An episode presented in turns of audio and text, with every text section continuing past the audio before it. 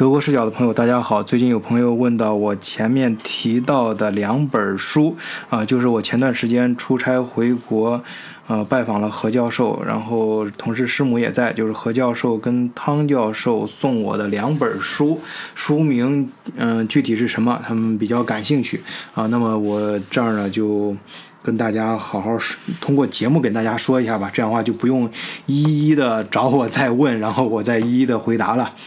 这两本书呢，第一本是德国国家实验室体系的发展历程，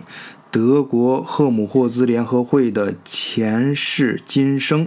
啊，这本书呢是由呃何教授和汤教授参与翻译和校审。这本书我在前面也已经介绍过一期了，啊，就是主要讲德国赫姆霍兹联合会，它是由十八个国家。级的研究中心组成的欧洲最大的科研机构，通过对这个科研机构前生今世这个描写，它是怎么发一步步发展过来的？哎，把这个德国的整个国家实验室的体系啊。这个就介绍了一遍，尤其是它的发展历程，这个具体的大家可以听我前面那一期节目啊。那么什么人会需要看这本书呢？呃，前面有不少听友问我，呃，问我具体就是想让呃，就想了解这本书就是究竟名字是什么，他们想呃去中国找找到这本书，亲自翻着看一看。那我有些聊了两句，有一些也没有时间去聊一一聊，我就我也不知道究竟是。哪些人适合看这个书？想看这个书啊？呃，但这本书他写的初衷啊，他是主要是，呃，他面对的读者对象主要是关注国立科研机构管理、重大科学基础设施管理及国家实验室建设的政府部门、科研资助机构、科研院所及高校科技管理人员，以及对德国科。研体系和布局感兴趣的科研人员和其他读者朋友，好，这本书是呃科学出版社出版，呃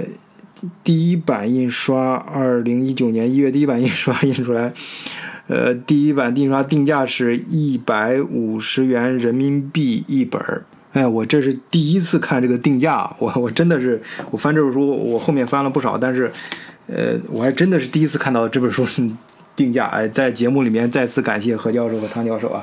送我这本书这么贵。呃，然后第二本书，第二本书是嗯，美英德日科技社团研究，啊，这个下面写的是中国科协学会服务中心编著。那么这第二本书呢，嗯，何教授和汤教授都是编委啊，都是这本书的编委，啊，就参与了这本书的编写啊。那么相对来说，上一本就是刚才说那一本呢，是呃翻译过来的，主要是德国人写的。那么这一本啊，就是咱们中国，就是像何教授跟汤教授这样的人自己编写的。那么第二本书的内容呢，总共分了。一二三四五五章，呃，最后还有一个附录，啊，五章内容呢，第一章主要是综述，就是比较一下。嗯、美国、英国、德国、日本这四个国家的科技社团的发展概况啊，以及他们的共同特点，然后各自有什么特点？哎，然后对咱们国家呀搞科技社团发展有呃哪些借鉴意义吧？啊，有能引起什么思考啊？然后第二章呢，就是开始讲，就是分开讲了嘛，它这个这个逻辑还是很清楚的啊。第二章就开始讲呃美国科技社团的发展的概况啊，那第三章就讲英国啊，第。四章呢就讲德国，然后第五章就是讲日本，啊，最后呢就是附录啊，附录里面就是介绍一些，呃，就是前面讲的都是理论嘛，那具体人家国家是。怎么应用的？就是哪些社团发展的比较好，给出了一些案例啊，就是英美日呃德日的这些科技社团案例，其中包括有美国化学学会、美国医学会、美国物理学会、美英国物理学会、英国皇家生物学会、英国工程技术学会、德国科技社团联合会、德国化学家学会、德国物理学。学会啊，物德国物理学会、日本化学会、日本物理学会、日本医师协会。第二本书呢，它就是我我我我个人觉得啊，第二本书其实讲的更深刻点，它开篇就不一样啊，就讲这个科技社团发展的这这呃比较，你想这个美英德日，这其实就是当今呃全世界呃科技实力最强的四个国家嘛。那么实际上，他们也就代表了现在西方社会的啊这样一个文明状态。啊，我们在前面有一期讲文明讲的比较深啊，就是嗯，在这个地球上，人类呃种族之间，就是人和人之间的斗争，种族和种族之间的，国家和国家之间的啊，以至于文明和文明之间的这种。啊，争斗，所以这个最后就是讲到最高级别的，其实就是文明跟文明的这种角逐，啊，或者说比较吧。我们我们有有，因为而我们就现实的社会啊，咱们咱们不抬杠，咱就是现在，呃，真实的现在社会确实西方文明啊这一套东西对当今人类的影响还是非常大的。呃，那么在这样一个文明体系里面，科技社团是一个什么样的角色呢？哎，他这个书啊，开宗明义就是把这个根儿啊给你说的很明白，就是什么呢？就是现在西方社会啊，其实主导现代西方文明的主要是三种力量，三种力量啊。第一个就是呃文艺复兴，哎，沿着这条线发展起来的。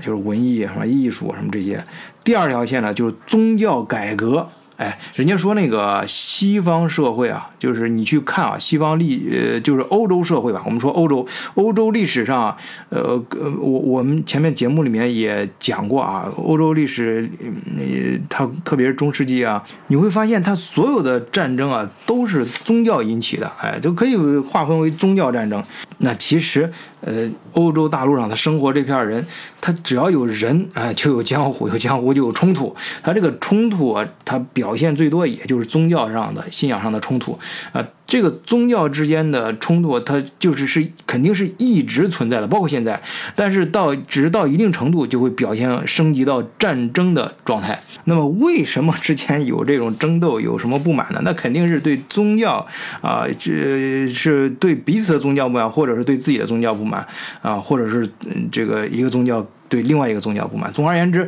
就是这种不满肯定会导致不断的改革和变化。当然啊，也有与之相反的力量，比如说，呃，动不动有些宗教就要推出什么原教旨主义啊，这种坚持啊，我们不说对错啊，就是有这种现象。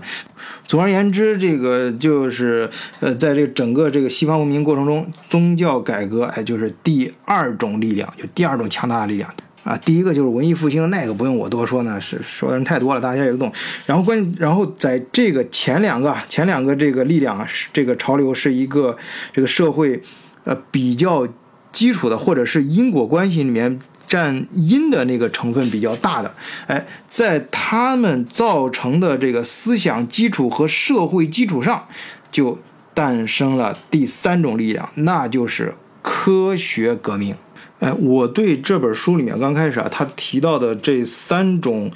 呃，三种革命就是三种力量，就导致现代西方社会往前走的这三种力量。嗯，这个我觉得最令令我印象最最有启发性的啊，是就是他介绍的这三者之间是存在关系的，哎，这个关系他而且是他提他虽然论述的不是特别的多和特别深啊，但是我对这一小点是非常感兴趣的，它里面还提到了一个。呃，思维方式吧，就是一个观察方式。你看啊，文艺复兴的时候，它发源地是意大利吧？那知道，其实中国就是全世界最早的时候，咱们呃，咱们以前上中学的时候学那个历史书，多少多少都有点这个印象啊，就是就是呃，西方文明最早的时候，其实从意大利那边开始的。当时最早时候那个呃，最初的这个科技发展最好的，就是这个科技中心，其实也是意大利。你像那个，好像这个呃，伽利略。呃，什么布鲁啊，什么都动不动都是被迫害了嘛，流浪到其他地方。他那他是从哪儿流浪出去的？其实就从意大利流浪出去的嘛。那你说明那就是当时那就源自于意大利嘛。你你往后再走，这个呃，你看法国，法国这个咱们都知道那个大革命啊，思想孟德斯鸠、伏尔泰，呃。呃，卢梭啊这帮人，呃，他们跟刚才那个呃想法其实这很有意思啊，正好相反，他们是很多人都会跑到巴黎去，在聚集在巴黎，哎，然后就就像现在动不动都到 America 一样啊，就是二战时候逃难都逃到美国一样，那个时候都逃难逃到巴黎，哎，在巴黎聚集起来之后，搞出来这个很多新的思想啊。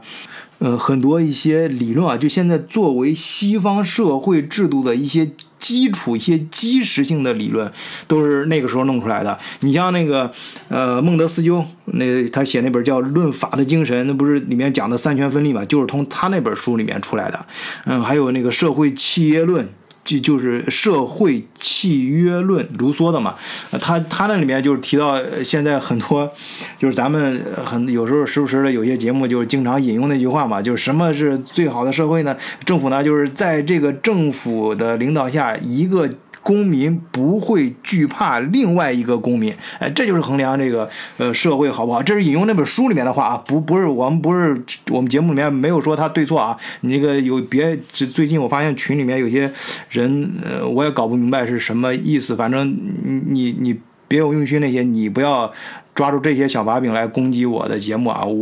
我这是引用人家的观点啊，给大家主要是介介绍这个这个事儿。哎，他他就是这个逻辑呢，就是你看法国巴黎那时候就形成了这样一个思想解放的气氛。哎，那后来慢慢的科学的重心呢，就是呃再往前推吧，你像十八世纪那时候，那就是法国呀。法国那时候，你你你你，反正你就是学学理工科的，特别是学物理学的，你就知道啊。以前像，嗯，凯尔文呐，什么，还有拉瓦锡啊，就发现氢，好像发现氢气还是发现什么气？那个那哥们儿不是，呃，说说了一句话很有意思嘛，就是法国大革命的时候要砍他的头，他说，呃，那你砍吧，我这个头非常伟大，也值得你砍下来，让呃大家去看一看。呃，反正种种一些小故事，大家很多都是耳熟能详的名字，呃，那都都是法国的嘛。那个那个时候的科学重心，呃，全世界的科学重心，呃，确实也是在法国。那再到后来呢，就是工业革命起来了。工业革命起来之后，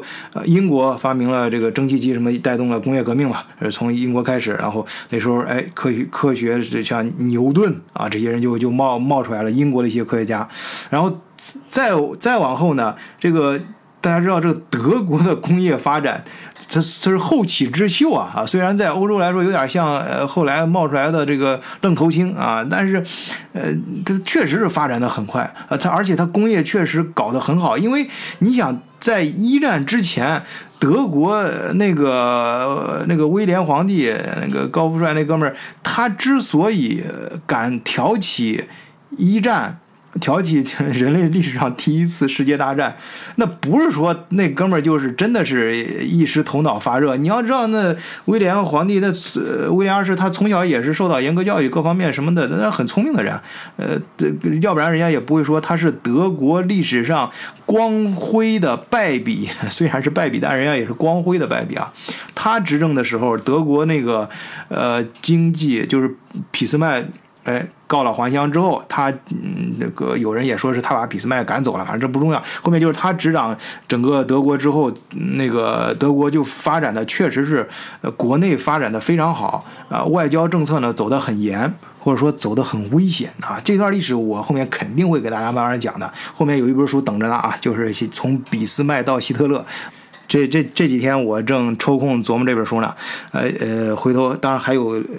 呃附带的，就是那个时代的其他几本，因为我个人觉得对现在咱们这个时代的中国人很有借鉴意义啊。这话我就不往深处说了。呃，这个啊，这刚说到哪儿？对，这个这个威廉啊，他威廉皇帝啊，他你想他一战调解。那不是说他就是一时头脑发热，那个时候德国的工业已经发展到，就德国的 GDP 是全世界第二啊，呃，这个仅次于美国，仅次于美国。啊，那在欧洲就是说他没没对手了，那么因为欧洲他第一了，所以人家才敢挑起这个战。他一挑起战争之前，肯定是自己也算过账啊，觉得自己能打赢才打。那都跟那土匪抢劫一样，他都是先策划好了，策划好我能够。打得赢你，他才去打；要打不赢你，上去打，那都是被逼的。那那那往往都是，我记得以前呃看过有一次节目，有一个采访一个保镖嘛，呃保镖就是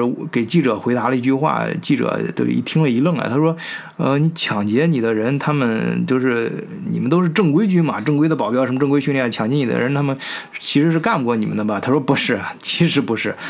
敢来抢劫你的人，呃敢来或者敢来这个就是就是突袭你的人啊。他们在武器装备上和综合力量上都是比我们、比你、比保镖团队强的。你想，人家在暗中肯定是策划好的来干你的，呃，他是主，他才敢主动挑事儿，去主动去劫、去打劫你。你你那个打仗就更是这样了。那国家跟国家之间打仗，那不是开玩笑的。那主动挑起打仗的，他真他是提前的策测，经过精密的呃，就反复的计算的。不是像咱们那个平常跟说书的一样，就 是不负责任那种说呀，这个或者渲染个人的那种，呃，就是英雄主义或者个人那个戏剧性的。真正的到历史关头，你都开玩笑呢？你都别说那皇帝了，你想想，你假如是一个企业的领导，你手下有几百号人靠你吃饭的时候，你做一个决策，那也是反来覆去的思考，而且可能还问很多人，都不可能说是一拍脑门那那什么一拍脑门啊，什么情绪化啊，什么那些那些都是说书的。我跟你说那玩意儿，呃，行，这个不咱不多说啊，呃，接着回来说这本书。德国就成为当时的全世界的科技中心了，啊，科学技术发展的中心。呃，你你呃，他但是你这这个我没有见其他人这样说过啊，我也是稍微开一下脑洞，呃，跟大家就是建设性的去去说我的这个观点啊。嗯，其实德国你再往前推啊，它工业之所以发展的这么快，哎，是不是跟它之前的宗教改革有关呢？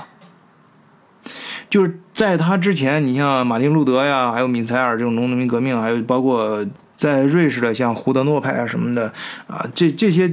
教派的改革之后，是不是给这个社会啊思想扫除了一些障碍，然后让他们的后续的这种工业发展啊有了一个思想基础和社会基础啊？当然还有跟那个嗯，这个我们未来节目将要详细讲的。呃，俾斯麦老威廉皇帝哈，他们这一套政府这一套领导班子干的这个事儿起的作用也是密不可分的啊啊！说到这儿，可能到这儿，可能有些朋友还会抬杠啊，那个时候是德国是这个科技中心吗？美国什么那个？这这个我觉得，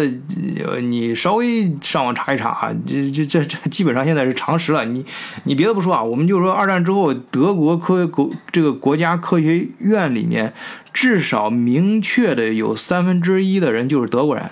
我估计当时在美国国家科学院里面，下面没事讨论一块吃饭的时候，大家，呃，扯淡的时候都是用德语的，呃，因为剩下的三分之二说不定都去美国，都都去当时德国进修过。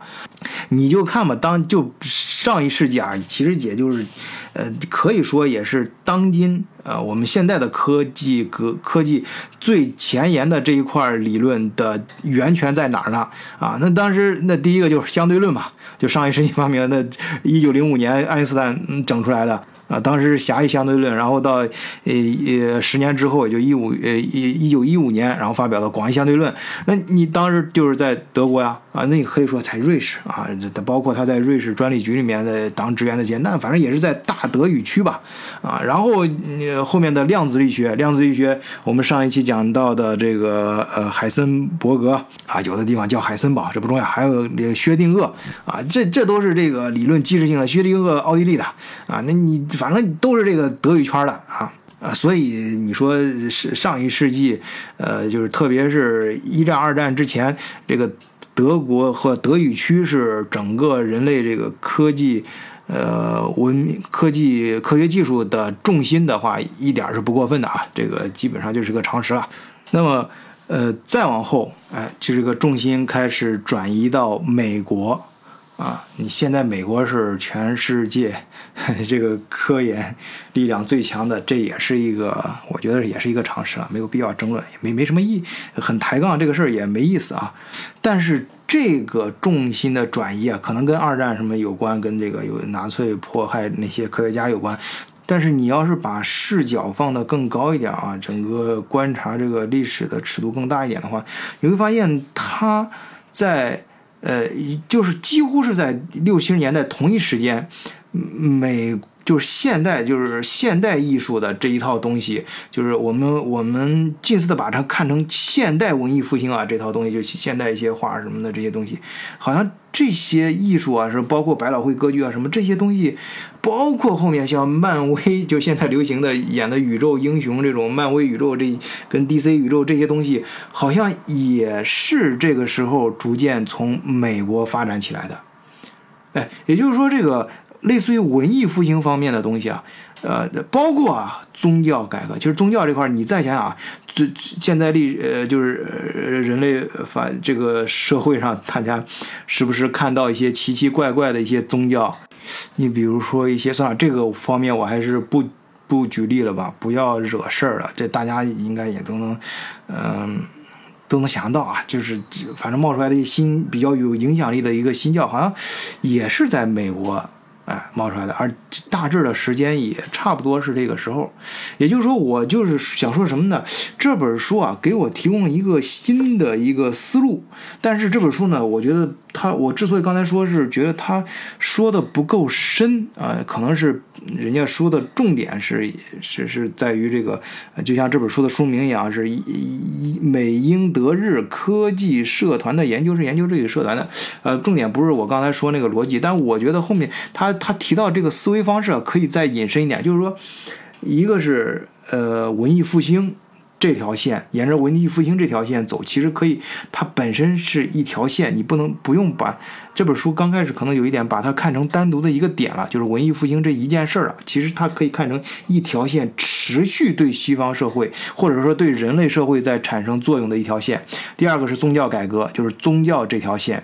然后第三个。就是科技这条线，它里面讲到最开始的时候，从人类的这个呃科技中心的这个几个地方在转移啊，可以看出是这个前两个力量影响了第三个科技的力量。科技社团是受到思想和就是文艺复兴和宗教改革影响的啊，它它前两者会跟后者奠定了一个基础，但实际上我觉得它如如果再深入观察一点，会发现这三者之间的作用。也在发生变化，就是它前后关系很到后面越到后面发展，三者之间好像从时间上看不是那么清楚的前后关系。有的时候甚至是同时，越到后面可能越同时。你像美国最近的这种啊，它你就很难说了。现在我估计，像美国发呃搞出来的这个人工智能啊，呃什么机器学习啊这些东西，我都怀疑这些东西会在这些东西基础上可能会诞生一些新的宗教，啊新的艺术啊。你要是现在不是那个前两天说美国那个呃，人家人工智能画的那个油画啊，现代后什么后印象主义、后现代主义的这个画，呃，拍卖的也挺好的嘛，还卖了十十几万还是几十万美金。就是说，在引申上看，就是呃，艺术啊、宗教、科技这三种力量，基本上哎，就是人类社会或者是文明的。三条主线，而他们之间的关系，我觉得很有意思。哎，从这本书里面开篇，他提到了这个思路，沿着这个思路去想下去，哎，去重新去思考一些事情，观察一些事情的话，哎，我觉得是可能会有一些新的收获。好，呃，更多的有意思的东西，也欢迎大家加入我们德国视角的社群啊。入群方法就是加微信联络员木文二零零幺四十二，木文就是月亮的英文拼写，M O O N 二零零幺四十二，加入社群和世界各地的小伙伴一块儿啊开脑洞。好，今天的节目就到这里，谢谢大家，再见。